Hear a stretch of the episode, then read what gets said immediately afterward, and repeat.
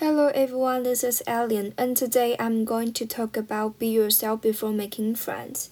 This episode is more like a chatting with you guys, and I will share my own experiences and my self growth about making friends. Before we start, I just want to tell you guys that I'm not an English native speaker, so if I say something wrong, all of you can correct me down below the comments. So now let's get into the episode.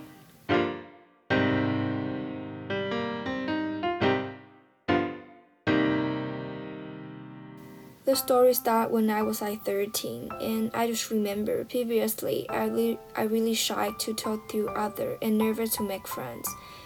But I'm really grateful that even I don't have enough courage to make friends, but still have a lot of friends in my junior high school's life. Take the initiative to make friends with me, and they are such a wonderful and incredible memories to me.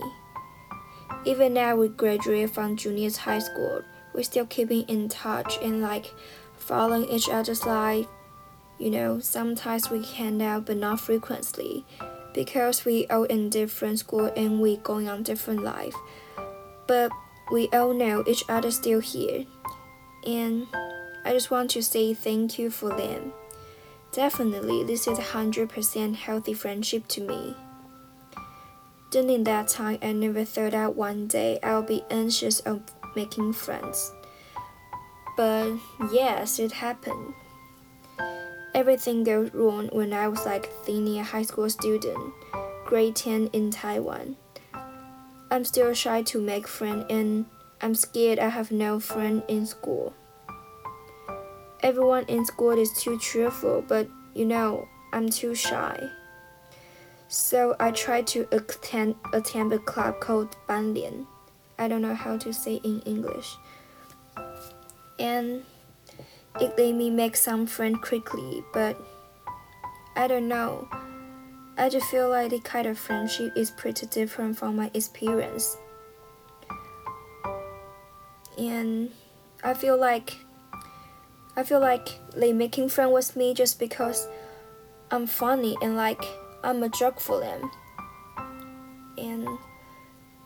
I don't want to be that anymore. So I try to stop funny and I just realized that this is not a friendship I want. So I gradually stop funny anymore.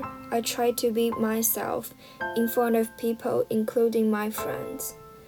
Just want to show the 100% of me to people. Say what I want and do what I want to do even though that may sound of people drop apart from me, but also stay someone who is really accept real me. And you know, this is not that bad. When I started being myself, I feel like extremely, extremely relaxed than before. Also, attract a girl who is really accept real me. And I can say that we kind of soulmates. Now she's my best friend in my senior high school, and actually, I only have like five sensor friends or something even now. Saying that story, just want to tell you guys you are okay to be yourself. When you start to be yourself, you will attract someone who is really adore you. And in my opinion, one genuine friend is better than a lot of friends but not sincere. Finally, I just want to shout out to all of you. Just remember, be yourself before making friends.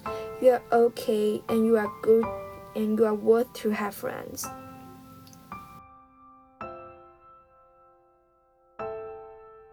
Okay, so that's all about today's topic.